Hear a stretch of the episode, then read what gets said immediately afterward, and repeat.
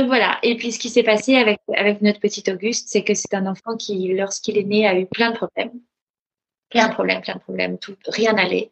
Son, son, allergie au lait, digestion, reflux, remachin, enfin bon, le, nouveau-né qui est couvert d'eczéma, qui est immunodéficient, qui est tout le temps sous antibiotiques, qui fait des cures et des cures de, enfin, infection sur infection, rien ne va. Tu vas être avec ce petit être, cette petite crevette dans les bras et qui, qui pleure et qui hurle et qui est extrêmement malheureux et qui souffre. Et, qui a... et toi, tu es une jeune maman, c'est ton premier. Euh, tu as l'impression que le monde est complètement hostile. J'avais pas d'autres, d'autres copains qui avaient des enfants. J'avais pas de, de, de point de repère, de trucs, tu vois. J'étais vraiment très perdue. J'ai commencé à faire le tour des spécialistes, des magnétiseurs, des chiro, des, des, des, des orthophonistes, des psychomotriciens, des, enfin tout.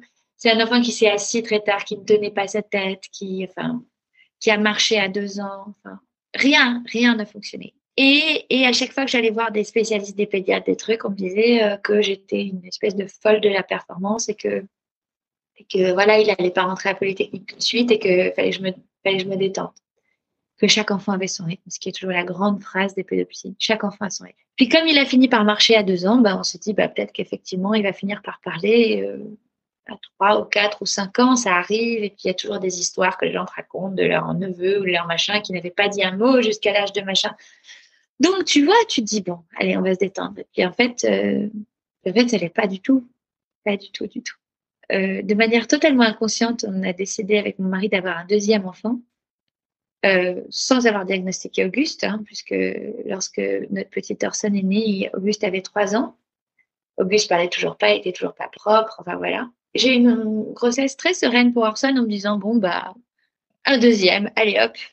Je pensais pas qu'en fait c'était comment dire?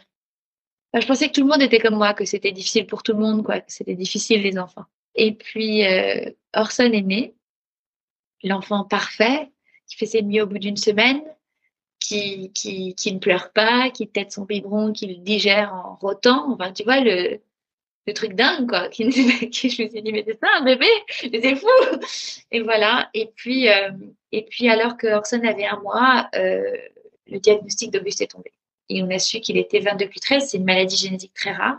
On avait fait des pieds des mains un écart pour avoir ce diagnostic, ce génome complet. Et les nouvelles étaient était pas bonne du tout parce que cette, cette maladie-là, elle est, terrible en fait. Et, et donc voilà. Et, euh, et là, là, alors en termes de, de fortitude, puisque c'est ça ton podcast, là, c'est très bizarre ce qui s'est passé. C'est-à-dire que avant, avant de savoir qu'Auguste était, était 22 que 13, euh, je me suis posé beaucoup de questions, j'étais très angoissée, je, je, je, me remettais tout le temps en question. Je me suis dit, mais un jour il est tombé de la table langer, est-ce que c'est. Enfin, tu te refais des films dans tous les sens, etc. Et puis je cherchais, j'étais très, euh, très énervée. Énervée, j'étais énervée. Je voulais trouver le, le, bon spécialiste pour mon enfant, je voulais machin, j'étais espèce de mère en colère. Et puis, euh, et puis le diagnostic est tombé. Et là, c'est un à la fois un coup près terrible parce que 22 Q13, il n'y a rien à faire. Enfin, c'est 22 Q13. C'est une délétion génétique et il n'y a, pas de, a pas de thérapie génique pour cette maladie-là. Donc voilà. Et en même temps, c'est un soulagement incroyable parce que tu dis, donc, c'est pas de ma faute. Donc, c'est comme ça et on sait ce que c'est. C'est très grave et c'est une très mauvaise nouvelle. Mais au moins, on est fixé. Tu vois? Et là, on est, ben, pas tout de suite. Quand on a su, quand on a appris avec mon mari l'hôpital nous a appelés. On a pris un bain et, on pleurait tous les deux et les larmes tombaient dans l'eau du bain comme ça. Et, euh, je lui ai dit, c'est pas du tout un homme qui pleure, euh, mon mari. Euh, je trouve que les hommes pleurent beaucoup en général, mais lui vraiment pas beaucoup. Et je lui ai dit, écoute, on a tout.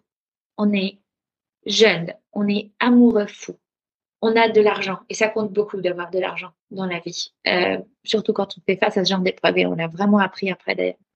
Euh, on est, euh, on a un réseau incroyable, on connaît plein de gens, on, est à Paris, on a tous ces médecins partout, enfin. Donc, je te donne jusqu'à dimanche soir pour pleurer. Et après, on passe à la toque. Mais on passe vraiment à l'attaque. C'est-à-dire que on va, on va le sortir de là, notre petit bonhomme. Tu vois, on va faire tout ce qu'il faut pour qu'il ait une vie belle, pour qu'il soit heureux, etc. Et ça va aller. Et, et c'est vraiment ce qui s'est passé. Il a pleuré jusqu'au dimanche soir. Et après, on est, on est passé en mode combatif. Vraiment comme des espèces de, je sais pas, marathoniens ou j'en sais rien. On s'est préparé. tu as pleuré, as pleuré jusqu'au dimanche? Toi? Moi, moi, alors moi, je, je, je pleure. Euh, moi, j'ai jamais cessé de pleurer, pour être honnête. Tu vois, j'ai jamais cessé de pleurer, mais par crise, par moment, par bulle. Pas, tu vois, j'ai pas ce, truc de.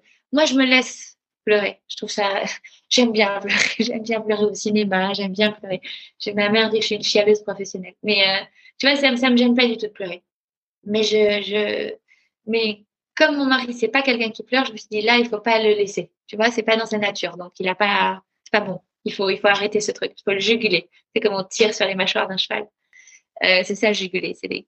Euh, donc voilà. Et puis, donc, on a décidé que j'arrêtais de travailler, que j'arrêtais d'écrire ce qui pour moi était un sacrifice énorme parce que c'est vraiment une bulle et un espace de liberté très important pour moi. Et on a décidé que j'arrêtais de faire ça et que je faisais plus que me consacrer à Auguste et à organiser une espèce d'équipe médicale autour de lui pour voir ce qu'on pouvait faire pour qu'il aille le mieux possible.